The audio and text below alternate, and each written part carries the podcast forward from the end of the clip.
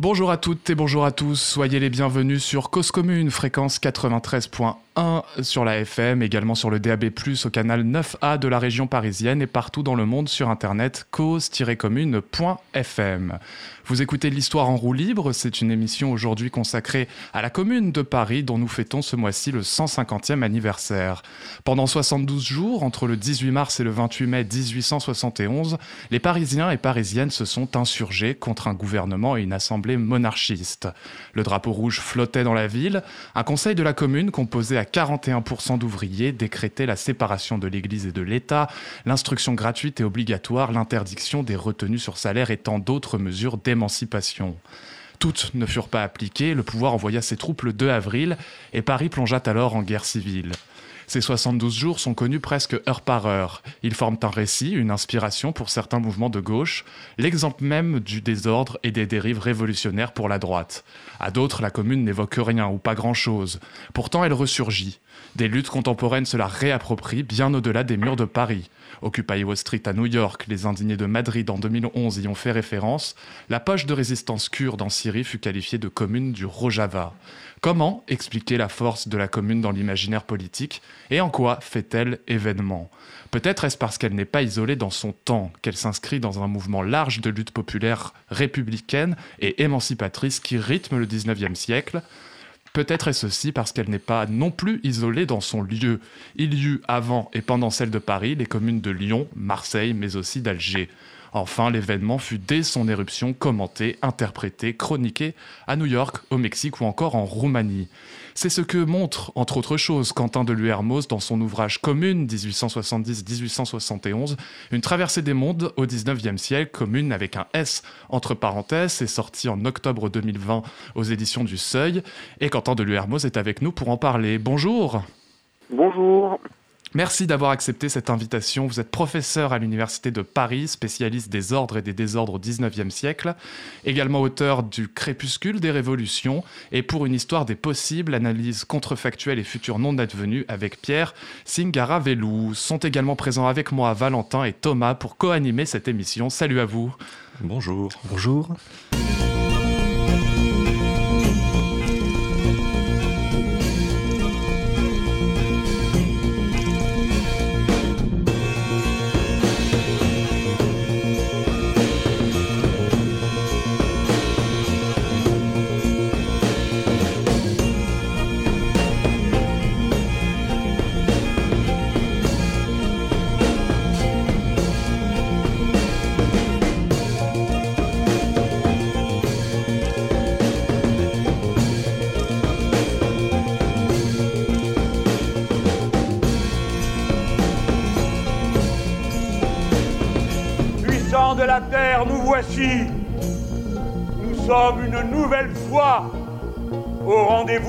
Histoire.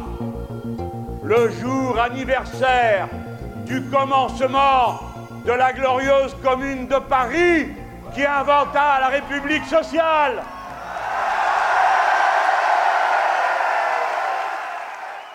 Vous avez reconnu la voix de Jean-Luc Mélenchon lors d'un discours sur la place de la République le 18 mars 2017 pendant la campagne présidentielle et nous avons pu entendre l'enthousiasme de la foule à l'évocation de la commune de Paris.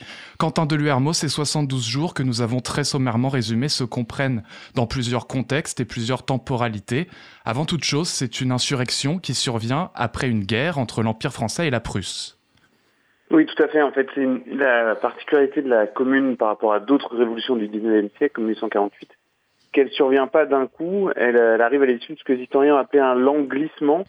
Alors, parmi ce languissement, vous l'avez dit, il y a effectivement la guerre entre la France et la Prusse, déclarée par euh, Napoléon III euh, contre euh, Bismarck, notamment parce que Napoléon III est tombé dans, dans un piège tendu par Bismarck. Et puis s'ensuit hein, une suite euh, d'événements. Alors, euh, la défaite française, puis euh, la proclamation de la République au 4 septembre qui joue euh, un rôle extrêmement important. S'ensuit ensuite euh, un long siège à Paris. Puis après la défaite est élue une chambre monarchiste qui va euh, être très opposée à la capitale. Paris à ce moment-là, c'est une ville qui est très ouvrière. un habitant sur deux vit du travail in- industriel à ce moment-là. Et puis c'est une ville extrêmement républicaine. Donc c'est ces tensions entre la, la, chambre, le nouvel exécutif et la capitale vont, ne vont cesser de croître jusqu'au fameux 18 mars, un hein, moment où Thiers, le président, le chef de l'exécutif, essaie de récupérer des canons à Montmartre, canons qui appartiennent à la garde nationale, et puis c'est le, le, point de départ du coup d'une insurrection populaire qui devient ensuite une révolution. Alors, vous rappelez que la Commune de Paris est la troisième révolution du 19e siècle dans votre livre en France, après celle de 1830 et de 1848. Alors, chacune possède ses dynamiques et ses raisons propres, mais quel est le fil continu entre ces trois révolutions qui font, euh, qui rythment le, le 19e siècle? En réalité, vous, vous le vous entendez très bien dans, votre question. En fait, il y a quatre révolutions. Il faut commencer avec 1789, euh, dont la dynamique révolutionnaire dure au moins jusqu'en 1799. Alors, euh, chacune possède euh, ses, dynamiques, mais en fait, à partir de la Révolution française, toutes les autres vont se placer dans l'ombre des précédentes. C'est-à-dire que 1848 euh, essaye de s'inscrire dans la Révolution française avec cette idée chaque fois de faire un peu mieux. 1848 hein, veut être plus humaniste, en tout cas éviter la terreur. Et la Commune, elle aussi, hein, s'insère dans la Révolution française et dans 1848 avec cette idée de faire mieux. Donc tout d'abord le, le refus de la violence, et puis aussi l'idée de faire une révolution qui est plus sociale. Alors, comment ça se traduit concrètement pour la commune? La, révolution, la référence à la Révolution française est omniprésente, hein, au point que on réactualise le calendrier républicain de 1792, c'est-à-dire qu'on vit dans le temps révolutionnaire.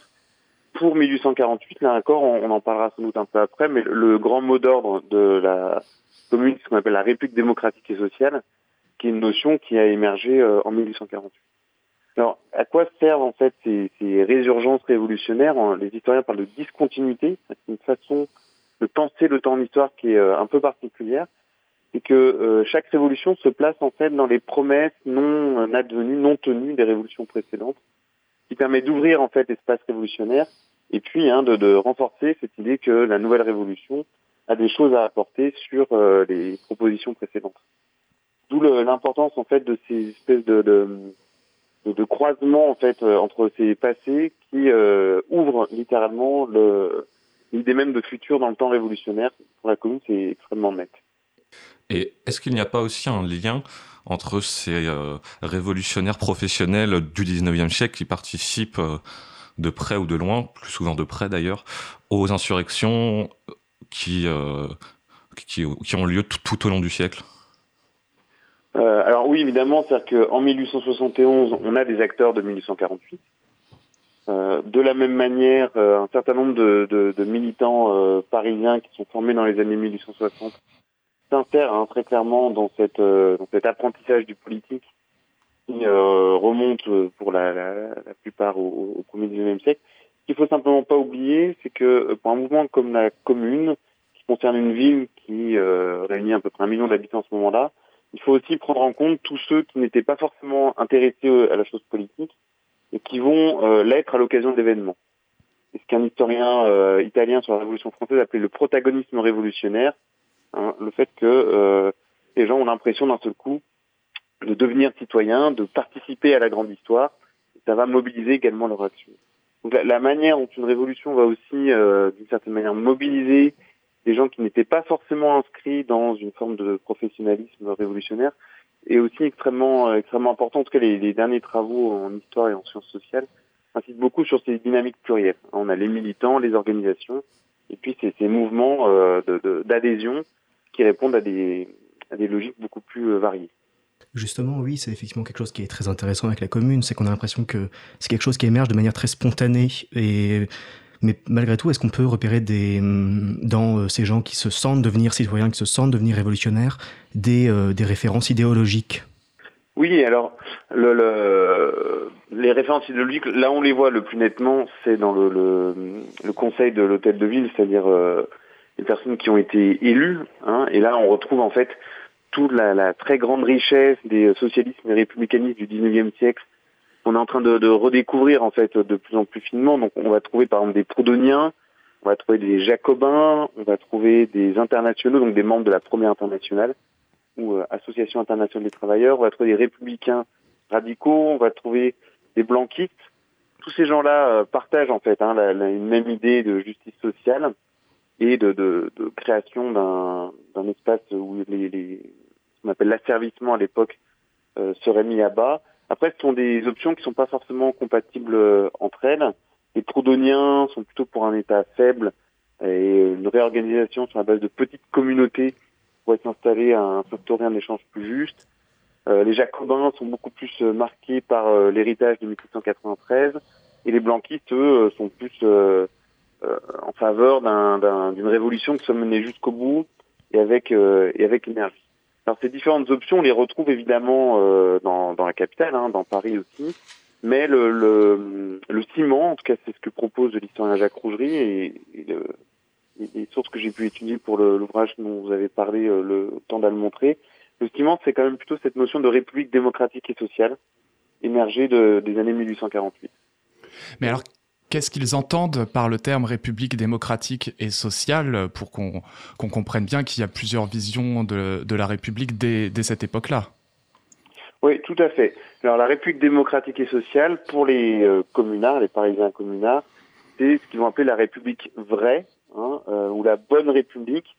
L'idée, l'idée est assez simple en fait, c'est que vous ne pouvez pas changer euh, l'ordre politique, donc la mise en place d'une, République, sans changer euh, avec lui euh, l'ordre des relations sociales et économiques.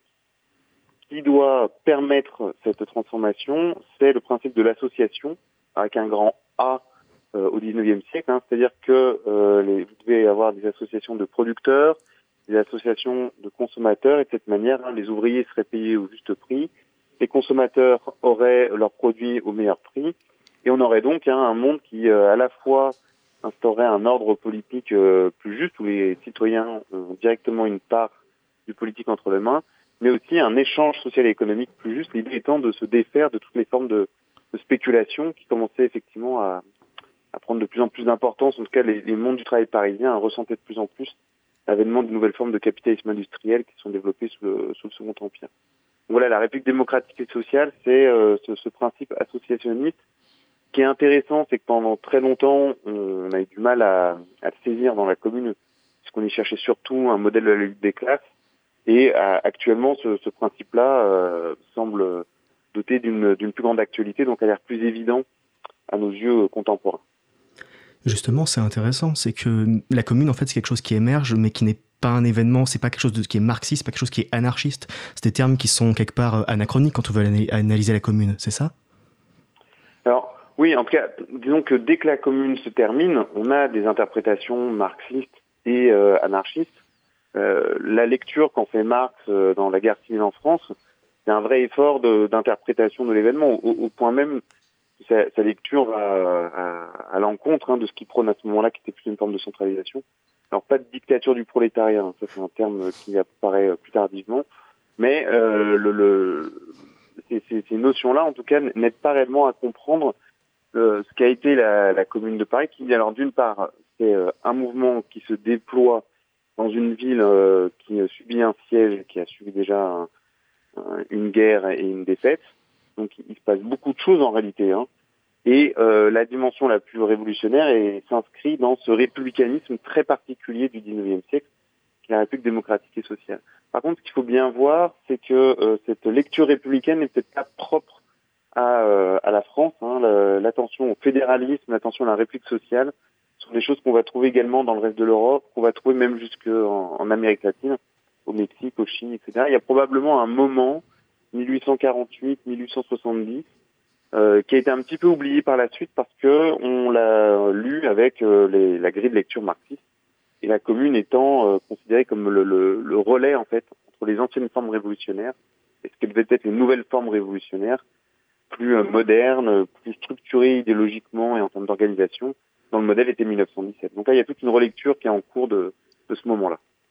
Mais il y a aussi une idée centrale, enfin l'idée centrale de faire une commune, vous en parlez assez rapidement dans votre ouvrage, quand on fait de l'histoire, ça nous évoque forcément euh, le Moyen Âge, les, les, les communes. Euh, voilà. Est-ce que ce lien est fait par les, acteurs eux-mêmes ou, absolument pas Oui, il est fait. C'est d'ailleurs pour ça que j'en parle dans l'ouvrage en fait. Hein. C'est que j'ai à un moment j'essaie de comprendre de, quel sens euh, est chargé ce mot ce mot commune qui en fait est un mot surchargé de signification qui finit même par, euh, déborder la somme de, ces références. Donc Derrière la commune, on a tout d'abord tout le mouvement de républicanisme municipal du Second Empire, hein, où les républicains ont réinvesti les villes contre ce qu'on appelle la démocratie libérale du Second Empire mais il renvoie aussi évidemment euh, à la commune de 1793 euh, parisienne. Il renvoie aussi à toute une réflexion, là encore, qui est en train d'être euh, redécouverte, ce qu'on appelait la commune canton dans les années 1848-1850. C'est-à-dire après 1848, toute une série de, penseurs vont essayer de, trouver le, le, bon espace en fait pour mettre en œuvre cette République démocratique sociale et on songe déjà à, la, à une forme de canton. Et puis, ça, évidemment, les, les acteurs euh, voient encore plus loin puisqu'ils font eux-mêmes référence aux communes médiévales. Pourquoi? Parce que le mouvement des communes du XIIe siècle insistait énormément sur euh, l'affranchissement. Hein. C'était l'idée que ces communes devaient être euh, autonomes et posséder leurs propres droits. Et c'est une des revendications parisiennes. Hein. Il y a une revendication sociale, on l'a évoqué, mais aussi une revendication authentiquement municipale. Il faut rappeler que Paris, à ce moment-là, ne peut toujours pas élire son maire. Il faut attendre 1977 pour cela. Et euh, pour euh, les, les, moins euh, révolutionnaires, mais les plus républicains d'entre eux, hein, le soutien à la commune, c'est l'idée d'une ville qui peut prélever elle-même ses impôts, assurer elle-même sa propre sécurité, élire son propre maire, etc., etc. Et donc du coup, le, la référence aux communes médiévales permet d'appuyer historiquement cette attente. Il faut préciser qu'elle est d'autant plus facilitée que l'hôtel de ville de Paris est situé sur le, le, lieu où Étienne Marcel hein, avait déjà exprimer ses propres revendications. Donc la, très longue durée nous paraît nous comme une très longue durée, en réalité est complètement condensée dans euh, l'espace urbain de la capitale.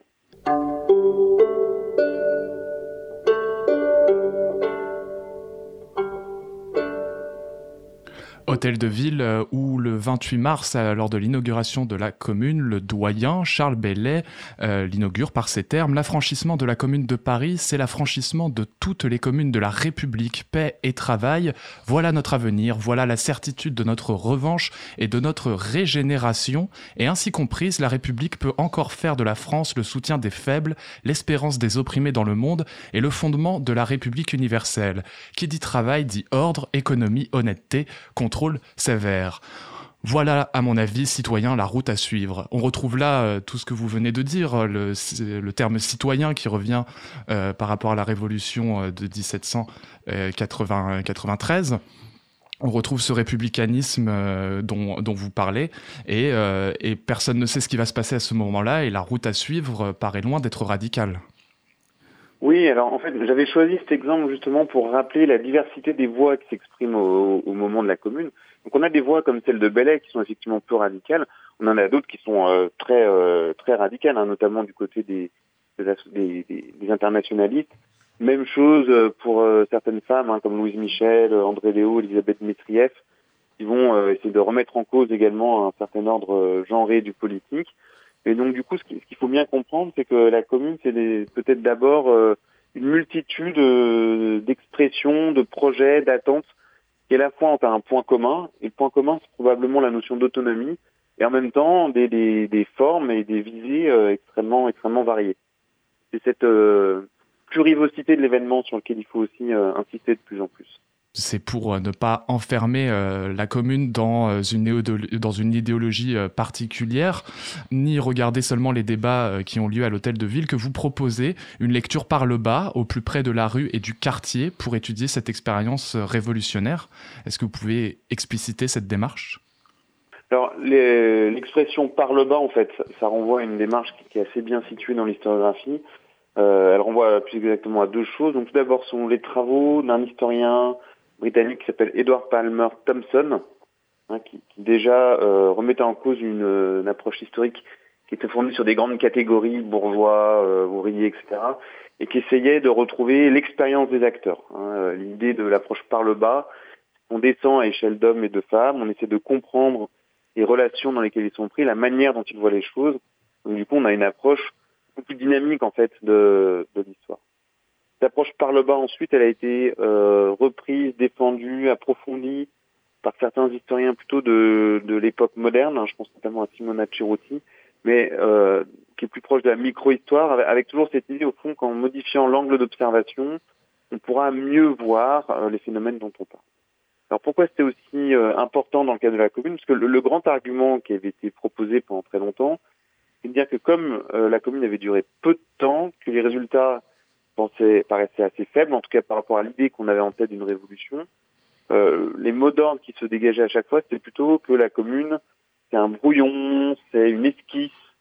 Euh, et on avait l'impression qu'au fond, il s'était pas passé grand-chose, à tel point que dès qu'on abandonnait finalement la, la, une grille d'analyse euh, révolutionnaire, qu'elle soit marxiste euh, ou autre, ben, finalement, on, on pouvait presque dire qu'il s'était pas passé euh, grand-chose.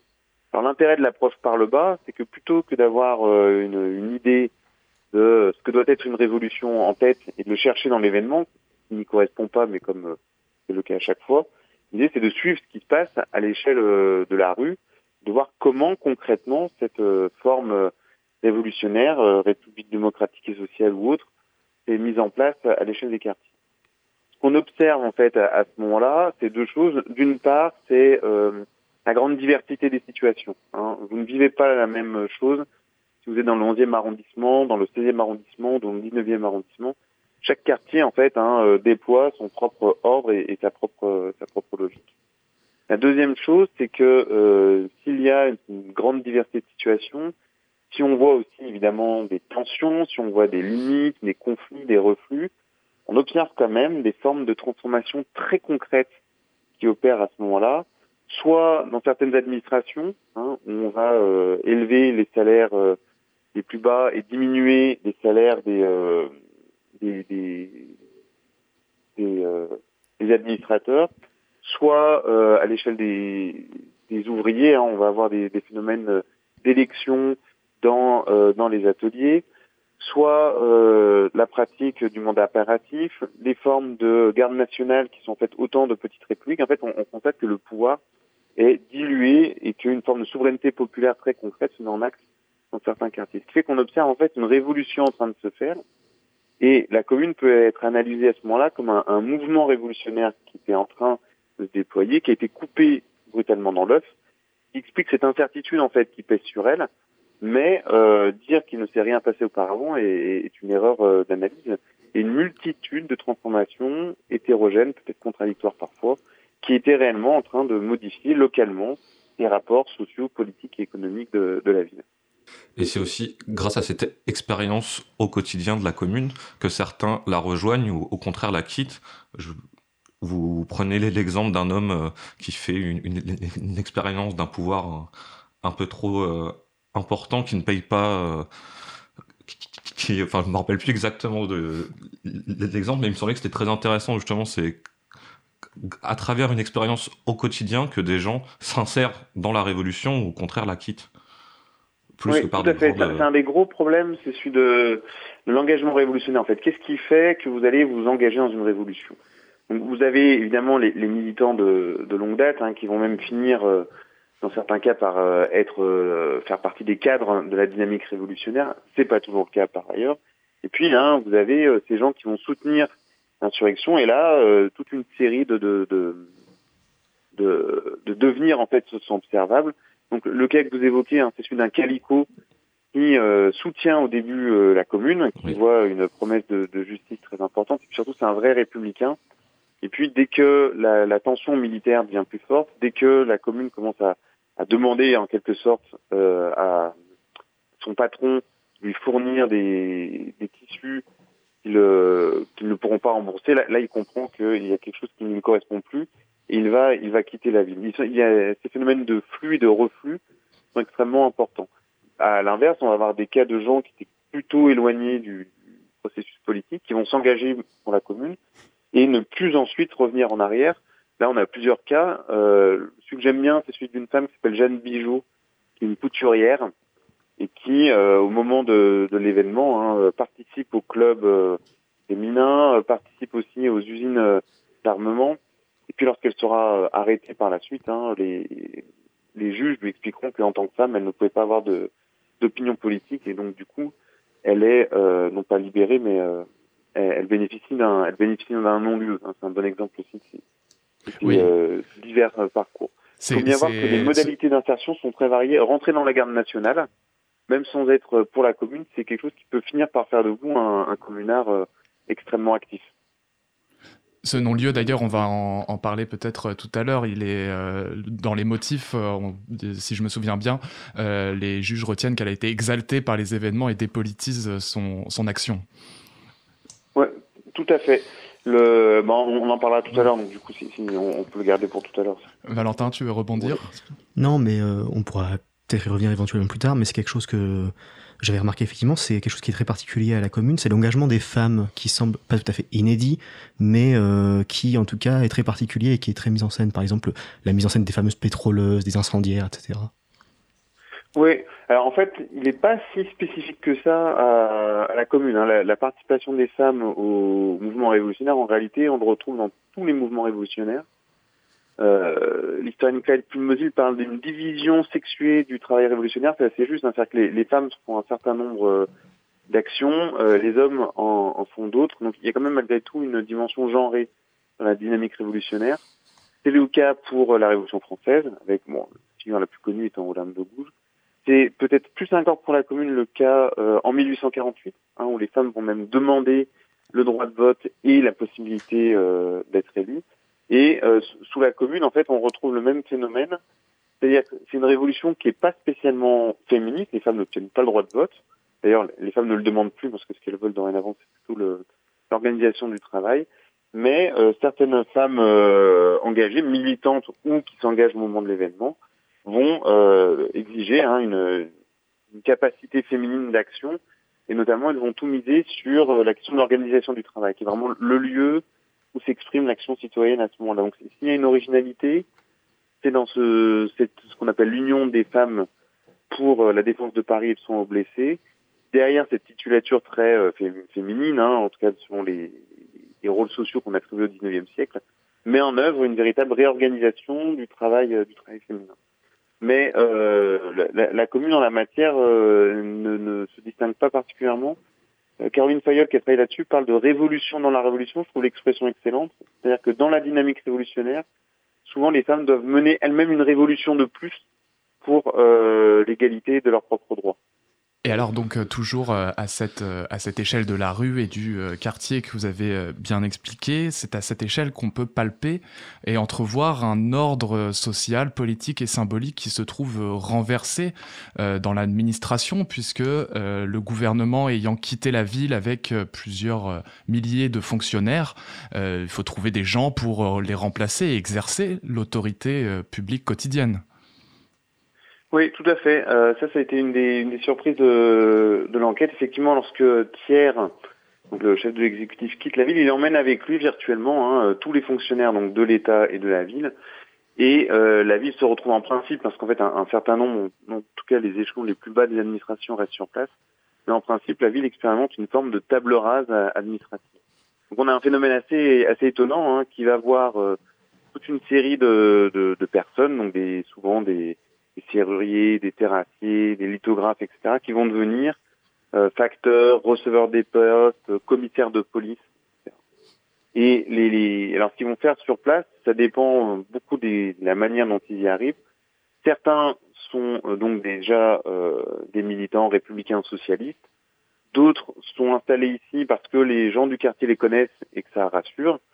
Et puis euh, d'autres hein, arrivent aussi un petit peu par, euh, par opportunisme qui fait que sur place, on va voir se déployer un tout autre rapport à l'ordre. Alors l'exemple que j'aime bien, c'est celui d'un ouvrier tapissier qui s'appelle Lubert, qui va être commissaire de police du quartier des Épinettes dans le 17e arrondissement. Et on, on, le voit mettre en œuvre euh, un type de droit qui est le droit des ouvriers qu'on appelle le, bon droit. Hein, c'est cette idée selon laquelle, au fond, vous devez euh, négocier le plus possible et trouver un arrangement avant d'exercer une contrainte. Donc on, va le voir, hein, utiliser ce bon droit qui était plutôt utilisé dans les euh, tribunaux des, des, prud'hommes au XIXe siècle dans le domaine euh, de l'ordre public et avec donc du coup une façon de, maintenir l'ordre qui est extrêmement différente évidemment de ce que pouvaient mettre en place les sergents de ville et les commissaires du Second Empire. Donc un ordre encore plus négocié et on, le voit très bien sur les archives, ils reprennent souvent les, rapports de police du Second Empire et on barre évidemment Second Empire, mais au nom de la commune. On barre également au nom du réglementant et on va mettre euh, au nom de la République, au nom de la loi. Et puis on a une évaluation qui est extrêmement euh, incarnée et personnelle de, la situation. On essaie de mettre en œuvre ce qu'on appelle la, bonne justice. dans la ville. Et c'est aussi ce qui fait que l'expérience peut être très différente en fonction d'un quartier à l'autre, puisque c'est vraiment un commissaire, un homme qui incarne une certaine forme de justice, et donc il, peut être plus ou moins républicain ou plus, voilà. Ouais, tout à fait. En fait, on a des, c'est assez complexe. On, a des, on a des configurations en réalité euh, extrêmement, extrêmement variées, puisque dans certains quartiers, le, va y avoir un lien entre la municipalité locale, ses acteurs et euh, les autorités de l'hôtel de ville. Ça va être le cas par exemple dans le, dans le 11e arrondissement. Dans l'autre, ils vont être en conflit. Hein, dans le 8e arrondissement, le maire qui s'appelle Jules Alix, qui est un, qui est un vrai socialiste euh, euh, de type 19e siècle, hein, va s'opposer en fait à la préfecture de police en exigeant de, de, de nommer lui-même ses propres, ses propres commissaires au nom d'un ordre local. Puis dans d'autres quartiers encore, si vous allez dans le 16e arrondissement par exemple, comme on a mis en œuvre une forme de suffrage universel, là on a une commission municipale qui est élue, qui va être évidemment très opposée à la commune. Donc chaque fois on a cette espèce d'arrangement qui se déploie dans les quartiers.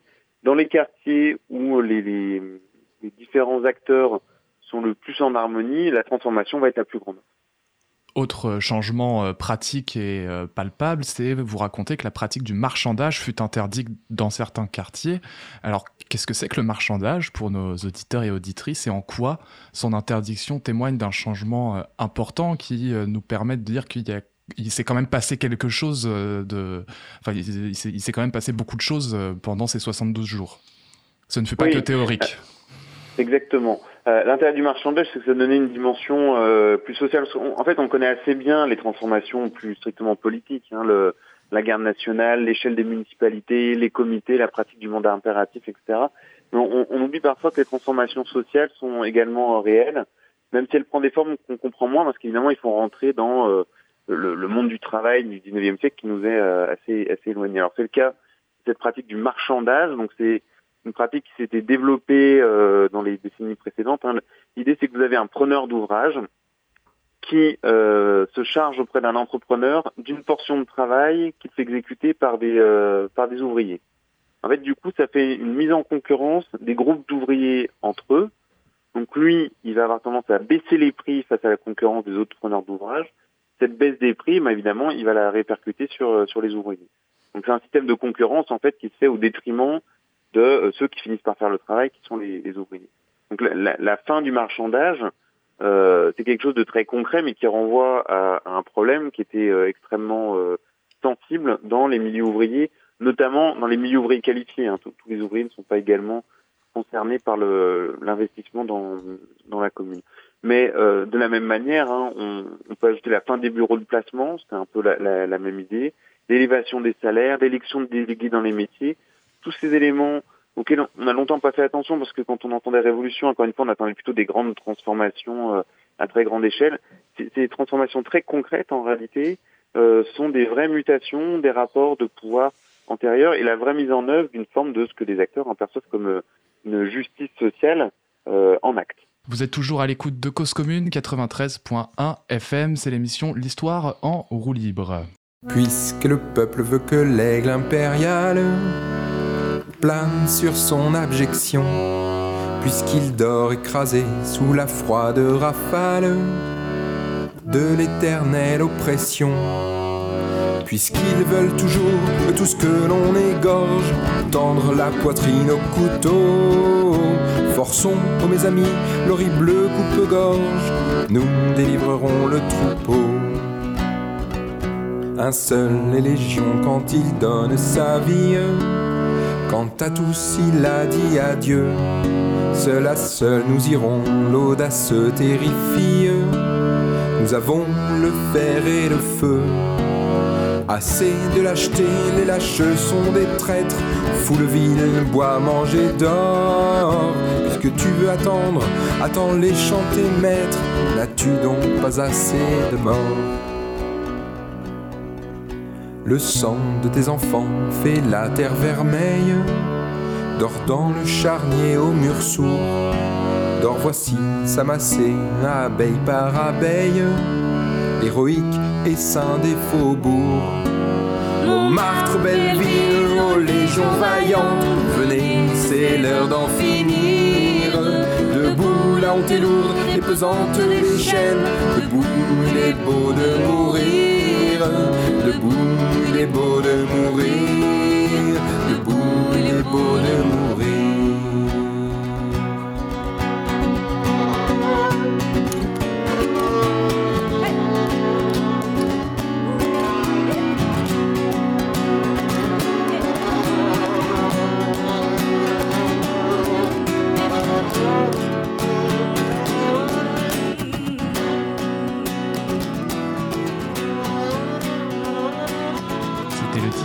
Ceux qui veulent rester esclaves. Euh, un texte de Louise Michel chanté par Pauline Floury et Séverin Vallière euh, dans un CD Les femmes de la commune de Paris. Vous êtes à l'écoute de Cause Commune 93.1 FM et nous sommes avec Quentin de historien euh, des ordres et des désordres du 19e siècle. Vous avez, nous venons de parler de la commune à l'échelle du quartier, par le bas, ce qui se passe dans les rues de Paris pendant ces 72 jours.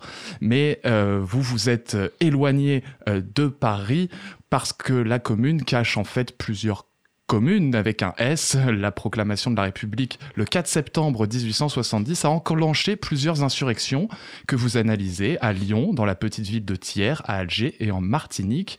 Que nous révèle cette nébuleuse révolutionnaire? Oui, alors il y, a deux, euh, en, réalité, il y, a, deux niveaux. Euh, il y a des choses qui étaient déjà connues. Hein. On savait euh, déjà depuis les années 1970 que le mot commune devait être employé au pluriel, puisqu'à côté de la commune de Paris, on avait toute une série de communes dites de province, à Lyon, Marseille, Le Creusot, Narbonne, etc. Alors c'est vrai que la commune de Paris se distingue par le fait que d'une part, c'est la seule qui est une forme d'autogouvernement municipal, elle dure plus longtemps et les transformations dont on vient d'évoquer, hein, qui sont quand même des, transformation de, de fond, d'ordre anthropologique du, des, rapports sociopolitiques antérieurs, et il poussait quand même beaucoup, beaucoup plus loin. Donc il y a quand même une, une distinction. Mais ce qui est intéressant, c'est que ces communes dites de province, souvent, elles se déclenchent avant la commune de Paris, ce qui rappelle que la, la capitale a une moindre prééminence qu'elle l'avait euh, qu'elle l'avait euh, auparavant. C'est le premier point. Le, le deuxième euh, qu'il faut pointer, c'est que dès le 4 septembre 1870, en réalité, on a déjà une dynamique révolutionnaire qui se met en place, qui va être beaucoup plus euh, nette, par exemple à Lyon ou Marseille, qu'à Paris, où il va falloir attendre le, mois de mars pour qu'elle se révèle dans toute sa dans toute sa richesse.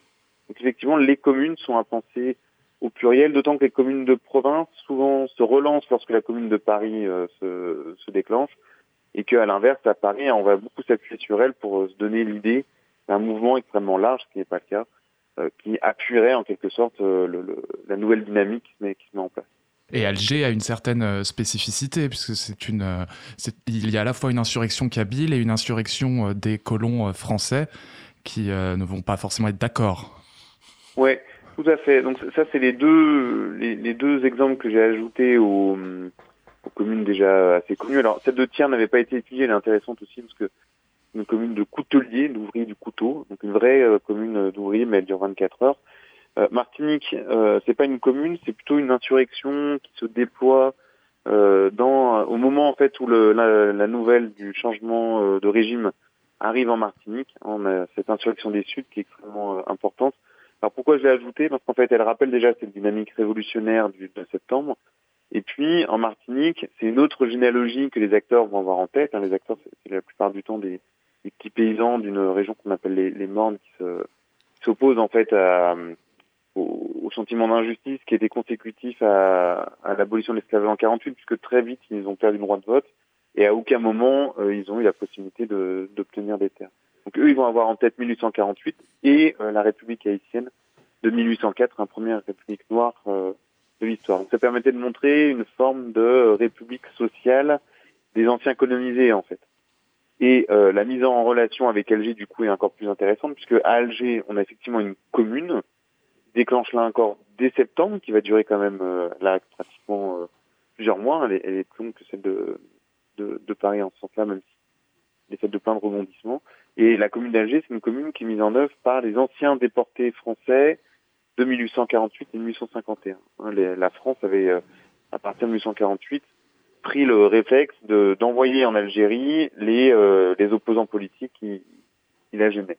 Donc ces euh, colons euh, algérois, anciens déportés et républicains, vont proclamer une commune En septembre, ils ont plutôt en tête la commune de, de 1793. Alors, en quoi est-ce qu'elle est intéressante? C'est qu'eux aussi vont mobiliser un universalisme républicain, mais euh, contrairement évidemment au, cas martiniquais, euh, eux, ils vont complètement oublier l'existence des euh, ce qu'on appelle les indigènes, que les historiens, eux, retiennent plutôt le terme d'Algériens pour rappeler qu'effectivement, c'est eux qui étaient déjà en place. Et on a un universalisme en fait qui se fait sans les intégrer à aucun moment dans, dans le projet dans le projet révolutionnaire. L'idée, c'est même l'inverse. Hein. Les républicains d'Alger, ce qu'ils veulent, eux, c'est assimiler la colonie et la République et augmenter l'accaparement des terres. Donc cette commune d'Alger, elle va euh, avoir tendance à accentuer une révolution qui était déjà un petit peu sous-jacente euh, depuis euh, depuis plusieurs mois, qui est la grande insurrection kabyle de 1871. Et cette insurrection, du coup, contrairement à ce qu'on a cru à un moment, on, voulait que l'insurrection kabyle, celle d'Alger et la commune de Paris soient pris dans un même élan d'émancipation, c'est pas tout à fait ça. L'insurrection kabyle, elle se fait contre les revendications colonistes de la commune d'Alger et des républicains. Et euh, le, le, lien est très clair puisque dans les euh, dans les euh, correspondances que les groupes s'envoient entre eux qui sont interceptés par l'armée, hein, le, mot d'ordre c'est le civil va arriver. C'est-à-dire qu'il y avait une conscience très claire en fait de la menace que faisait planer la République sur l'arrangement qui était en leur défaveur, mais moins gravement que, que ce qui s'annonçait. Alors là où l'insurrection kabyle elle est intéressante aussi, c'est que moi ça me permettait de rappeler que euh, on a affaire à une histoire qui ne s'insère pas uniquement dans des dynamiques européennes. L'insurrection kabyle, elle euh, s'appuie sur euh, les structures sociales qui étaient en place dès la Régence ottomane donc, au XVIIIe siècle. Et puis on a affaire à un, djihad qui est mené par une contrée qui s'appelle la Ramania, qui est très révélatrice d'un vaste mouvement de transformation des mondes musulmans qui débute au XVIIIe siècle. Donc avec ces commune et cette euh, insurrection kabyle, on a une collusion de dynamique historique hein, européenne et extra-européenne qui est également tout à fait intéressante puisque euh, ça oblige à penser plusieurs mouvements concomitants à, l'échelle globale. Et vous évoquez aussi que la commune d'Alger envoie à Paris un délégué pour rentrer en, contact et se faire reconnaître. Est-ce que, du coup, il y a une influence directe de la commune d'Alger sur Paris ou inversement? C'est plutôt inversement. C'est-à-dire que quand la commune de Paris se déclenche, euh, la commune d'Alger se ravive, se relance, au point que euh, les journaux insistent énormément sur la commune de Paris et ne voient pas du tout, en tout cas n'insistent pas sur euh, l'insurrection kabyle qui pourtant gronde, gronde, à, gronde à leur porte. Donc la commune d'Alger en fait va envoyer une lettre de félicitations et d'adhésion à la commune de Paris, qui est reproduite dans dans le journal officiel de, de la commune alors Alexandre Lambert, en fait, il est déjà sur place à ce moment-là. Il n'est pas vraiment envoyé, c'est plutôt un effet d'opportunité. Mais il se trouve à Paris et euh, l'association républicaine qui euh, sous-tend la commune d'Alger hein, va, le, va le nommer délégué de l'Algérie auprès de la commune et donc il va euh, trouver un, un, petit poste dans la commune, la commune de Paris. comme pour les autres communes de province, c'est plus la commune de Paris qui a une influence sur la commune d'Alger que la commune d'Alger qui a une influence sur la commune de Paris. Après, quand je dis influence, euh, là encore, c'est ce qui est bien connu pour toutes les communes dites de province. Chacune répond à leur propre dynamique et Paris reste, euh, c'est plutôt un effet d'impulsion que réellement euh, une forme de, rayonnement et de diffusion, comme on l'a cru, euh, comme on l'a cru à un, moment. Pour les Algérois, hein, l'idée c'est de dire que euh, ils ont ils ont ouvert la voie à la commune de Paris en déclarant leur commune avant les Parisiens. Mais ça, c'est une lecture qui est spécifique à, euh, au territoire algérien. La commune d'Alger ou l'insurrection euh, en Martinique nous rappelle que la France au XIXe siècle est un empire, qu'elle est présente sur euh, tous les continents et que la guerre de 1870 puis la commune ont des impacts dans le monde et en premier lieu une perte d'influence diplomatique et politique de la France. Oui, tout à fait. C'est vrai que les, alors les historiens de plus en plus hein, considèrent que la France, c'est ce qu'on appelle un État-nation impérial, donc un État-nation qui possède également un, empire ultramarin. La dimension impériale, elle prend deux, deux formes. Hein. Il, y a une, il y a un empire qu'on dit formel, qui est, qui est la colonisation. C'est fortement déployé sous le Second Empire. Et puis, il y a un autre euh, impérialisme qui est l'impérialisme informel. Il faut quand même rappeler que la France, à l'époque, c'est le second empire colonial mondial avec la Grande-Bretagne, à, elle 2 elle reprend 90% des investissements étrangers dans le monde. Paris, c'est la deuxième place bancaire au monde. Elle a un, impact au-delà de ses propres frontières qui est extrêmement important.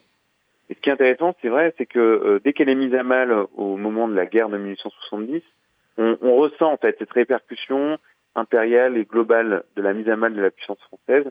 Alors perte d'influence euh, diplomatique et politique, tout à fait, mais c'est même extrêmement euh, concret hein, dans plusieurs cas, que ce soit en Haïti ou, au Venezuela. Les, euh, les, autorités arrêtent de rembourser les emprunts qui étaient en, en cours de en cours de paiement. Ailleurs, c'est le cas par exemple en Chine, il y a une affaire diplomatico-judiciaire qui est en cours. Euh, les autorités chinoises arrêtent le traitement juridique de l'affaire. Donc le, le, le, ministre des Affaires étrangères, qui est Jules Favre, perçoit extrêmement bien la fragilité en fait hein, que la guerre est en train d'imposer à, à, à, la France. Même chose, euh, il y avait une réforme judiciaire qui était en cours euh, en Égypte où la France était partie prenante. Euh, au moment du conflit, hein, le, le, représentant français n'est plus invité aux, aux, réunions. Donc il y a une forme de d'apprentissage en quelque sorte de la, la, fragilité de la puissance impériale qui se fait à cette occasion-là. Et euh, la commune, là-dessus, euh, elle s'insère dans une continuité en fait de choc de la de la guerre franco-prussienne, mais elle ajoute quand même une petite touche. Donc on a vu le cas de l'Algérie hein, avec la commune d'Alger. Euh, l'autre facteur, c'est que comme euh, la commune est très anticléricale, les atteintes faites aux, aux églises, aux hommes d'église sont extrêmement médiatisées à grande échelle, et très souvent elles sont utilisées localement pour euh, remettre en cause le bien fondé de la puissance française. C'est très net, par exemple, à Jérusalem. C'est net aussi euh, en Chine, hein, où une note sur l'émission est, est, émise par les autorités chinoises pour euh, mettre un peu à, à, à la porte les, les missions euh, religieuses qui sont, qui sont sur place. Donc, une perte d'influence diplomatique et politique. Moi, ce qui était intéressant, c'était que la guerre devenait le révélateur de cette dimension d'État-nation impériale donc parfois on a du mal à voir à quel point les deux sont fondamentalement imbriqués. En fait, c'est bien un même euh, un même ensemble. Après, il faut pas se leurrer. Euh, dès la fin de la guerre et dès la fin de la Commune, la, la France récupère très vite ses, euh, sa puissance impériale. D'ailleurs avec l'appui des autres puissances qui ont, un intérêt à ce que les différents empires soient euh, en, en action ensemble.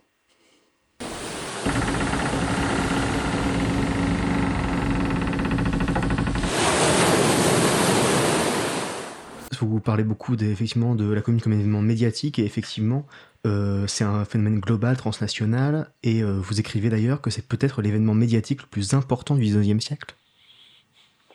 Oui, euh, alors ça a été une des autres un peu surprises. Ce qu'il faut bien comprendre, c'est que moi, quand j'ai débuté cette enquête, hein, tout le monde me disait que je ne trouverais rien à l'échelle euh, extra-européenne.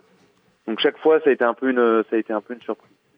Euh, il y avait eu déjà pas mal de travaux en fait dans les années 1970, notamment euh, à l'époque où la grille de lecture était plutôt marxiste. On, toujours on cherchait les, la façon dont la commune avait en quelque sorte accéléré le processus de transformation des révolutions euh, anciennes vers les révolutions modernes dans différents pays. Donc on avait déjà quand même plusieurs euh, études qui montraient qu'il y avait une, une attention en tout cas à, à la commune qui s'était mise en place. Euh, on savait par exemple qu'elle avait été extrêmement suivie aux États-Unis. On savait également que par le relais des journaux britanniques, elle était très suivie euh, en Inde ou en Australie. Alors, la différence, c'est qu'en cherchant un petit peu, je me suis rendu compte qu'elle était très suivie à une échelle encore plus large, extrêmement suivie également en Amérique latine. On, on pourra y revenir éventuellement. Euh, très suivie également euh, dans ce qu'on appelle aujourd'hui l'Europe centrale. Alors comment j'ai fait en fait pour un moment le problème qui s'est posé, c'est bon, est-ce que j'ai affaire qu'à des micro-écho euh, de l'événement ou est-ce que j'ai à faire vraiment un événement médiatique au sens où on l'entend aujourd'hui? Pour l'évaluer, j'ai étudié les, les télégrammes Reuters. Hein, Reuters, c'est l'agence de presse bien connue aujourd'hui, c'est l'agence de presse la plus importante euh, au monde à l'époque. Et euh, ce que j'ai fait, c'est que j'ai compté le nombre de mots qui circulaient sur le, le, réseau télégraphique la semaine qui suit le 18 mars, la semaine qui suit la semaine sanglante, et puis une semaine pendant la pendant la guerre franco-prussienne qu'il est apparu quand même, c'est que près de 75% des mots qui circulent sur l'ensemble du réseau Reuters, qui est censé concerner le monde entier, traitaient de la commune de Paris. Donc on avait vraiment une surfocalisation qui était tout à fait, euh, tout à fait exceptionnelle. Alors comment on peut comprendre cette euh, attention? Il y a deux choses. Il y a une dimension technique d'une part, c'est-à-dire que bon déjà on a ces agences de presse hein, qui échangent entre elles. On a aussi euh, un câble transatlantique qui relie le, le continent européen au continent américain en quelques heures et non en plusieurs jours, ce qui fait qu'on peut suivre les événements quasiment heure par heure. Et ça, c'est le pour les dimensions techniques. Et puis après, il y a une dimension plus culturelle, c'est que Paris, à l'époque, est considéré comme la capitale de la modernité et la capitale des révolutions. Et donc, du coup, ça explique l'extrême attention immédiate hein, qui euh, se jette euh, sur elle dès le 18 mars. Ça, c'était ce qui m'a surpris au fond, c'est que le, nombre de mots consacrés à la commune, le pourcentage du nombre de mots consacrés à la commune est plus important pour le 18 mars que pour la semaine sanglante. C'est-à-dire que c'est dès le déclenchement de l'insurrection à Paris que l'attention médiatique est euh, extrêmement extrêmement puissante. Alors, euh, il nous reste malheureusement euh, très peu de temps pour conclure cette émission. on va tout de suite peut-être passer à la fin brutale de, de, la commune de Paris, connue sous le nom de euh, Semaine sanglante, euh, dont les chiffres varient, euh, où les estimations les plus basses tournent autour de 7000, les plus hautes 15 000, 25 000 morts. mais cette, cet arrêt brutal, dites-vous, est fondateur dans le récit mémoriel, dans l'immédiat, dans la mémoire immédiate de la commune. Oui, tout à fait. Euh, en fait, c'est dès dès la semaine sanglante que euh, la plupart des, euh, des lieux communs qui vont être portés sur l'événement, qui qui littéralement se figent. Alors du côté du discours, le, le, discours qui l'emporte, c'est le discours négatif. Hein, ce qu'on voit, c'est pas tellement la semaine sanglante, c'est plutôt la destruction des bâtiments parisiens. Donc du coup, il y a toute une description de la commune, hein, comme le fait de révolutionnaires, vandales et et, euh, à, et, à, moitié euh, Les, les, deux grandes idées qui se nouent à ce moment-là, c'est l'insistance sur les incendies et l'idée que la commune aurait été le fruit d'un complot de laïté. alors, Donc des étrangers. L'insistance sur la... Oui, de, de venus de l'étranger, tout à fait. L'insistance sur les incendies, ça fait qu'on ne s'intéresse pas à ce qui s'est passé pendant l'événement, qui a été le cas pendant très longtemps. Et l'insistance sur l'AIT, la thématique du complot, elle va être renouvelée, mais sous un angle complètement différent monde d'analyse marxiste qui vont y voir la trace évidemment d'une avant-garde révolutionnaire. Donc les, les, les, deux éléments qui se figent à ce moment-là, on va mettre quasiment un siècle pour s'en défaire. Même chose du côté du discours positif, que ce soit la lecture anarchiste de Bakounine ou celle de Marx. On va voir dans la commune une lutte des classes, alors qu'on a des antagonismes sociaux évidemment extrêmement forts, mais pas vraiment la lutte des classes au sens marxiste du terme, au sens euh, où on l'entend, on, on, vient d'en parler euh, à l'instant. Et cette insistance sur la lutte des classes, ça fait qu'on n'a pas vu à quel point la commune était aussi réappropriée dans euh, plusieurs autres insurrections, hein, insurrection euh, cantonaliste espagnole en 1873, très fort écho aussi dans la décennie démocratique euh, au Mexique, très fort écho aussi en Italie, très fort écho dans la culture radicale américaine. Et ça, c'est tout autant de, de, de communes appropriées positivement qui le sont sous des angles beaucoup plus riches au fond que ce qu'on avait vu pendant, pendant très longtemps. Je ne sais pas si euh, vous avez lu euh, ce livre. Moi, ça m'a fait euh, penser à Mélancolie de gauche, Enzo Traverso, de Enzo Traverso, le politiste italien, qui parle de cette force créatrice des défaites euh, des révolutionnaires. Il prend plus l'exemple euh, des représentations de l'URSS, mais ce qu'on peut parler de, pour ce qui est de, des mémoires révolutionnaires, euh, enfin, dont les communards vont écrire eux-mêmes tout de suite leur histoire. Est-ce, que la commune s'inscrirait dans cette série de défaites fondatrices? Ah oui, complètement. Là, son analyse est, très juste et, elle est même presque plus juste pour, pour la commune encore puisqu'effectivement la commune est, mise en, mots par les communards eux-mêmes euh, très vite, très vite après l'événement. Mais ce qui est intéressant, enfin moi ce qui m'a vraiment surpris, c'est euh, la capacité de la commune à traverser les, périodes et les contextes. C'est-à-dire que moi quand j'ai commencé à travailler sur la commune il y a 10 ans, euh, on pour le 140e, il n'y avait rien eu, on n'en parlait plus du tout. Et l'idée qu'il y avait, c'est qu'au fond, la commune était liée à la relecture communiste et que l'URSS et les régimes soviétiques s'étant effondrés, la charge transgressive de la commune euh, se serait un petit peu euh, affaiblie. On voit bien dix ans plus tard que c'est pas du tout le cas, qu'elle s'est littéralement réchauffée ces dix dernières années. Et ce qui est très intéressant, c'est que sur cette base donc de défaite, la, défaite, ça fait que au fond l'espace d'interprétation est ouvert. Moi, ce que j'ai montré dans le livre, c'est que cette défaite, c'est pas non plus comme s'il n'y avait rien eu. Il y a un processus de changement qui est directement interrompu. Ça s'appuie sur euh, une, une mutation qui, est, qui était en cours. Dans les années 50 à 70, la commune, on l'associait à la lutte des classes, où il y a eu tout un débat, ou à la révolte urbaine. Aujourd'hui, ce sont deux thématiques qui sont beaucoup moins présentes. L'idée, c'est que la commune reprenne plutôt une forme de souveraineté populaire par le bas, ou des territoires alternatifs qui ne sont pas forcément à l'échelle de la ville. Et, cette manière dont l'événement, d'un côté, euh, en, en, traversant les temps, se surcharge de signification, donc on a toujours plus, et en même temps s'adapte en permanence à des contextes changeants, ça c'est un objet d'histoire qui est extrêmement intéressant et qui est euh, lié au fait que c'est une des euh, grandes défaites de effectivement de, de ces mouvements dont, dont, vous parlez. Et dont la mémoire aujourd'hui reste très conflictuelle. Ça sera les dernières remarques ou questions de Valentin et Thomas pour euh, conclure cette émission sur la mémoire, sur les, les débats actuels de la célébration de la Commune de Paris. Oui, encore aujourd'hui, c'est on pose la question de la mémoire. Est-ce qu'il faut qu'on faire une célébration, une commémoration de la commune? Et aujourd'hui encore, c'est très marqué entre une personne de gauche ou de, droite euh, aura une vision très euh, différente de l'événement en, soi et de ce qu'il faut en faire aujourd'hui. Oui, tout à fait. Alors ça, je dois avouer que c'était une surprise. Juste pour terminer, l'idée de la, défaite, hein, c'est que c'est quelque chose qui doit être réparé. Donc la défaite a un effet mobilisateur, en fait. Hein, c'est ce qu'on disait aussi tout, à l'heure sur le, le, poids des, révolutions dans, dans, le moment révolutionnaire. Alors oui, ça a été une des surprises pour être tout à fait honnête, parce que on avait quand même l'impression que c'était déployé une lecture un peu plus consensuelle de la commune. La, la preuve en est le nombre d'écoles et de rues qui s'appellent Louise Michel. Hein, Louise mmh. Michel qui était quand même une communarde célèbre, et puis surtout une, une, vraie anarchiste hein, qui euh, se serait complètement euh, opposée à cette euh, récupération institutionnelle. Elle a même été proposée quand même à, à la panthéonisation. Et c'est vrai qu'on a vu là, ces dernières semaines, hein, ressurgir un débat gauche-droite. Alors, qui est très intéressant ou triste, ça dépend de comment on voit les choses, c'est qu'on se retrouve exactement dans le débat tel qu'il a lieu après euh, la commune elle-même, c'est-à-dire qu'après la semaine sanglante, hein, avec d'un côté certains qui vont dire que la commune euh, ce sont des gens, des sauvages qui ont détruit euh, et euh, alors en plus avec des erreurs, qui auraient détruit des églises, etc. Tout ça, tout ça étant, étant faux. Mais euh, on, a, on a la lecture euh, versaillaise quasiment. C'est, moi, moi, ça m'a surpris pour être tout à fait honnête. Oui, c'est ce qui s'est passé à Paris, Alors qu'on a quand même 150 euh, ans de travaux depuis qui nous ont permis de dire des choses un peu plus, un peu plus euh, fines. Alors après, sur le bien fondé de la commémoration, moi, en tant qu'historien, je m'en moque. Euh, je constate que la commune fait sens, qu'elle est réappropriée dans plusieurs types de mouvements. C'est ça qui est, qui est intéressant. Faut-il commémorer ou non Ce que ce à quoi s'interroge l'historien, c'est plutôt pourquoi est-ce qu'on a autant besoin de commémorer aujourd'hui? Qu'est-ce que ça dit notre propre rapport au temps?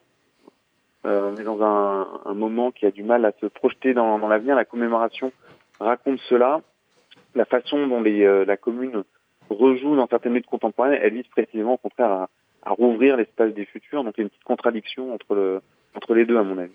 Valentin, petit, un dernier mot? Oh, ce sera plus une remarque qu'une question, mais effectivement, euh, ce que vous venez de dire est une belle réponse à ce que dit, euh, à ce qu'a dit récemment Pierre Nora, invité sur la matinale de France Inter, qui disait qu'en fait la commune serait devenue un événement euh, trop consensuel, un événement beaucoup trop froid, et que finalement commémorer la commune non, mais commémorer Napoléon oui, ce qui surprend de la part de quelqu'un qui a qui a été l'architecte des, des, lieux de mémoire, dont le premier tome contenait le mur des fédérés. Voilà. Oui, tout à fait. C'est une vraie c'est très étonnant quand même quand on relit le, le, son texte introductif qui sépare très bien les rapports entre histoire et mémoire.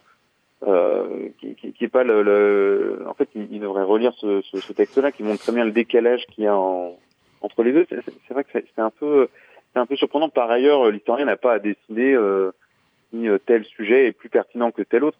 Moi, en tant qu'historien, par exemple, je pense qu'on pourrait très bien commémorer. Dans... En fait, en, en histoire, tout est intéressant.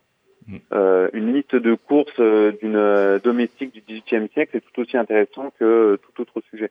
Pourrait très bien commémorer cette liste de courses, ça serait un moyen de commémorer les mondes populaires du XVIIIe siècle, de montrer le développement de la société de consommation, etc. etc. En, tant qu'historien, on n'a pas tellement à dire ce qui est légitime ou non à être commémoré. C'est un, débat de la société d'elle-même. Et dans le cas de la commune, encore une fois, les, les acteurs n'ont pas tellement attendu la commémoration pour, pour se la réapproprier.